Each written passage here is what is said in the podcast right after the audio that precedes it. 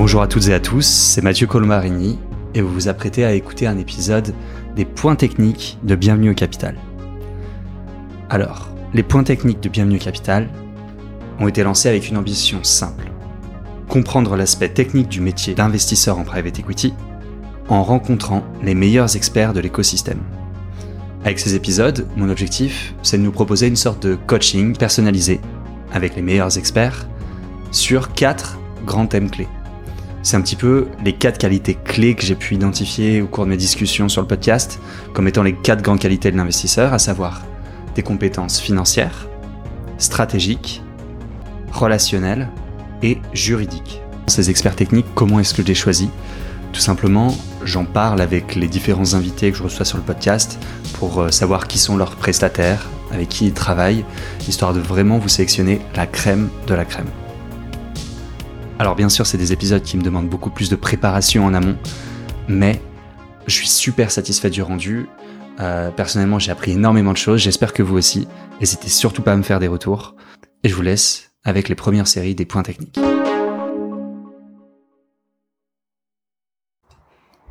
L'humain, l'humain, l'humain. C'est la réponse invariable que me font les gérants de fonds d'investissement que je rencontre dans Bienvenue au Capital lorsque je les interroge sur les facteurs critiques de la réussite d'un investissement. Là où toutes les dimensions d'un deal sont abondamment documentées par des kilos d'analyses produites par des conseils, que ce soit en conseil stratégique, en conseil financier, le sentiment perdure que la dimension humaine est avant tout une affaire de perception, de, de feeling. Pourtant, des outils existent, issus des progrès de la psychologie et des recherches effectuées dans des univers critiques tels que l'armée par exemple, pour rationaliser l'évaluation du management et mettre en place les actions qui permettent de le renforcer. À l'heure de l'ESG, où l'aspect environnemental, sociétal, mais également de gouvernance est de plus en plus mis en avant dans les entreprises, comment créer une bonne gouvernance, un board efficace? C'est une des nombreuses questions auxquelles a répondu pour nous Damien Leblon, fondateur de Scope Exec. Avec Scope Exec, il rencontre plus de 2500 cadres dirigeants par an, plus d'une cinquantaine de due diligence opérationnelles. Son métier, c'est justement d'analyser les caractères des individus, des groupes, pour mettre en place des systèmes efficaces. Avec Damien, nous avons abordé des thèmes qui, moi, m'ont passionné.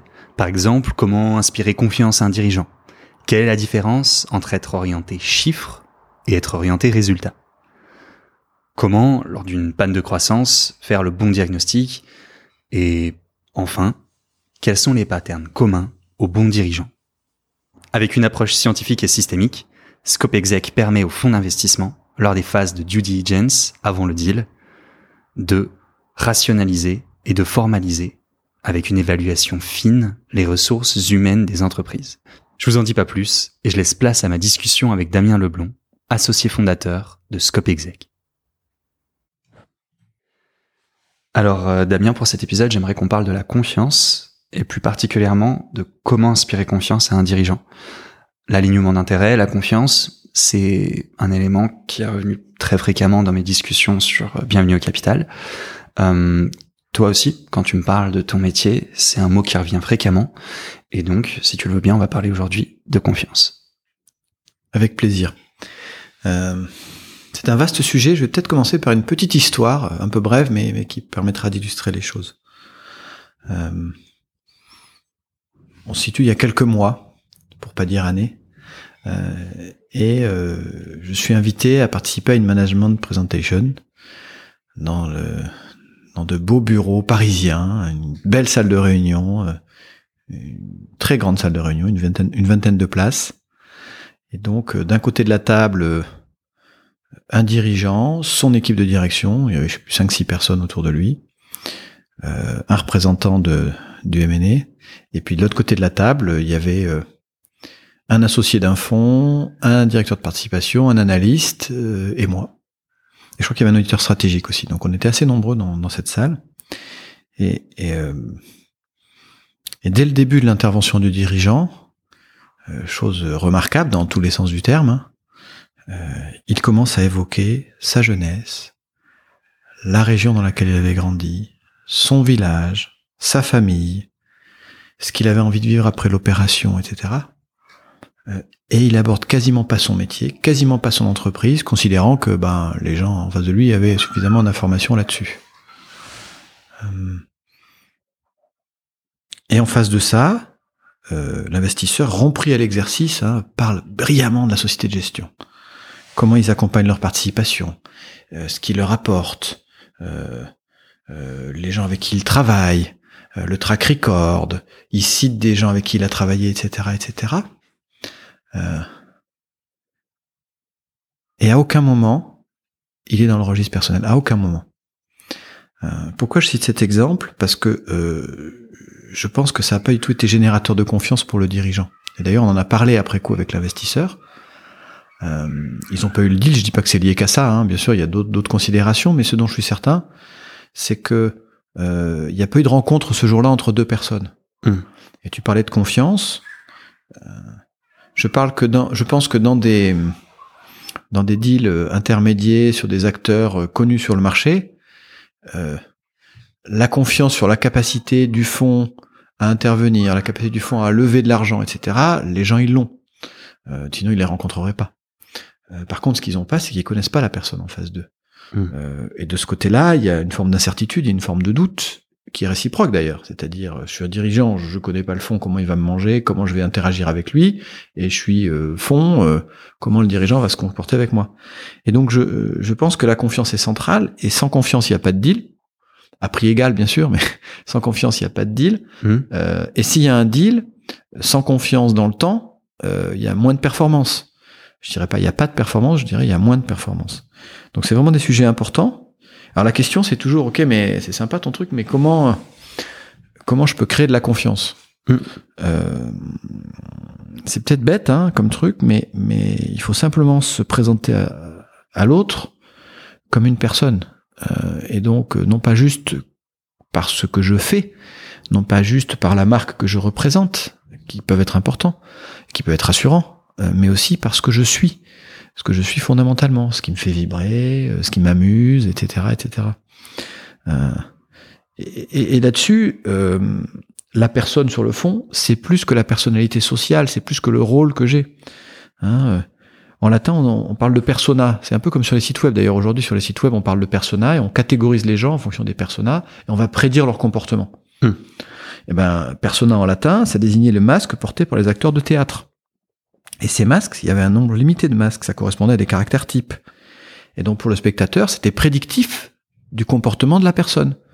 Il avait tel type de masque, il va se comporter comme ça, je le sais. Euh, et donc, euh, euh, moi je pense que pour prendre une décision d'investissement, ou pour un dirigeant pour choisir un fonds, il faut pas qu'il se fie au max, au masque, pardon, il faut faire tomber les masques, il faut voir la personne qui est derrière. Et pour ça, voir la personne qui est derrière, ça signifie encore une fois, euh, comprendre l'être humain que j'ai en face de moi, ce qu'il fait vibrer, euh, ce qui ce qui l'anime, euh, ce qu'il a envie de faire, etc., etc. et souvent, donc, ça passe par des interactions ou des échanges un peu hors business. Hmm. Ça passe par des rencontres, des discussions. moi, je suis toujours frappé. On, on, on, nous dit toujours tel dirigeant, il va être fermé. Euh, c'est difficile de rentrer en relation avec lui, etc. Tu verras, il va pas être très bavard, et puis finalement, on passe un moment euh, charmant avec les gens, il se livre. D'accord. Euh, parce que sur l'interlocuteur, juste parce qu'on n'est pas sur le même registre. Je registre parce que tout de suite, on va se placer sur un registre un peu différent. Mmh. je me souviens, un jour, on, voilà, on, est, on avait deux dirigeants à rencontrer et évaluer. Mmh. le choix avait été fait par le fond de pas évaluer le codir parce que euh, les dirigeants voulaient pas trop communiquer en interne pour l'instant sur le deal. Donc bon, donc on a est allé rencontrer ces deux dirigeants et le, le, le, le brief de l'investisseur, c'était, tu sais, euh, ils sont pas très bavards, ils c'est pas des gens très rigolos. Euh, euh bon, euh, en gros, c'était fait au mieux quoi, avec vos outils, etc. puis on verra ce qu'il en sortira. Hmm. et je me souviens très bien, on rentre dans, dans ces beaux bureaux qui étaient pas loin de la défense et euh, des nouveaux locaux. Euh, et donc, euh, le temps nous, qu'un des deux dirigeants nous accueille, nous amène dans son bureau. On a le temps de discuter de la couleur des murs, de la cuisine qu'on venait de traverser, de l'affiche qu'il y avait au mur qui parlait de je sais plus quoi, mais qui était voilà, qui était intéressante. Bref, on a brisé la glace, c'est idiot, mais on a parlé de tout et de rien. Mmh. et après, on a passé deux super évaluations, on a passé un super moment avec eux. on s'est aperçu que au-delà de, du travail où ils étaient vraiment en réussite, ils avaient une très belle boîte, euh, ils étaient des passionnés de kite. Euh, donc toutes leurs vacances c'était kite, euh, leur seule dépense extravagante de l'année c'était de s'acheter une voile. Les sujets de dispute avec leurs femmes c'était le nombre de planches de kite dans le garage. Enfin bref, des vrais passionnés. Des vrais passionnés. On s'est aperçu aussi qu'il y en a un des deux qui avait un fils qui faisait ses études aux États-Unis. Hmm. Alors pourquoi je cite tout ça? Ça paraît bête, mais c'est juste qu'on a eu une discussion naturelle entre humains. On a parlé de business, mais on a parlé de plein d'autres choses aussi. Euh, et il se trouve que connaissant un peu l'investisseur en question, qui était de l'autre côté de la taf, qui était pas là, mais qui, nous avait mandaté, hmm. lui-même était passionné de kite euh, euh, et avait un certain niveau euh, dans cette discipline. Euh, lui-même avait un enfant qui étudiait aux États-Unis, donc il y avait plein de liens, plein de connexions à faire. C'est presque trop beau. Là. et donc voilà, tout ça pour dire quoi? Que bah là, quand on est revenu, on a aidé à créer cette confiance et on, on les a invités à à s'inviter pour pour discuter d'autres choses que du boulot. Hmm. Euh, et donc tout ça pour dire quoi que euh, bah ouais, c'est des interactions particulières, les interactions dans un processus qui est intermédiaire, où c'est une phase à la fois de séduction et de jugement, donc euh, c'est c'est réciproque. Hein. Et aujourd'hui, la balle est plutôt du côté des entrepreneurs que du côté des fonds parce que y a pas mal de liquidités.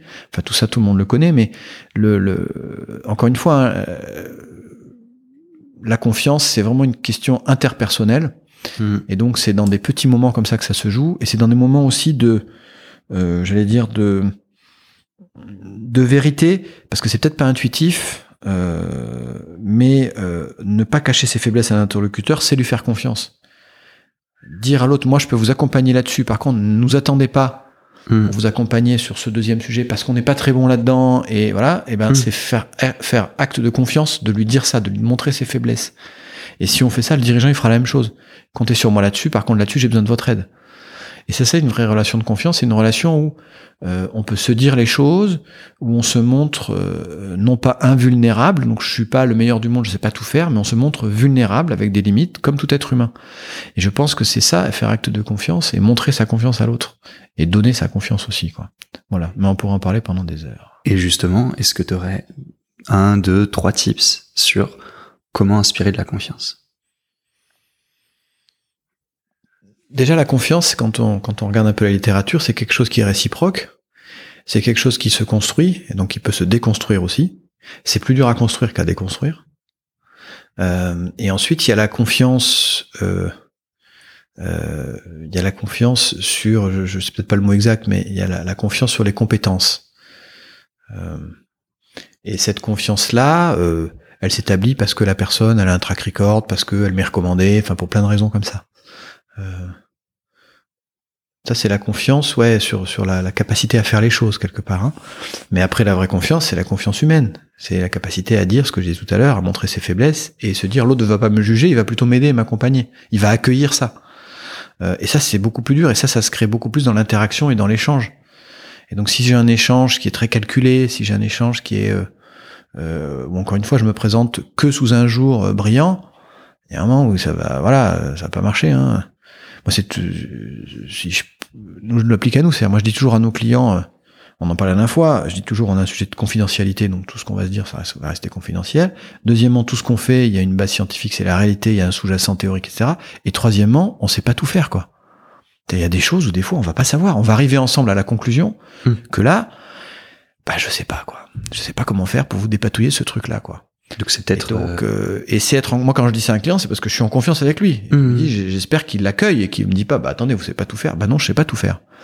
Euh, et donc, euh, et, et, je pense que c'est difficile dans un moment.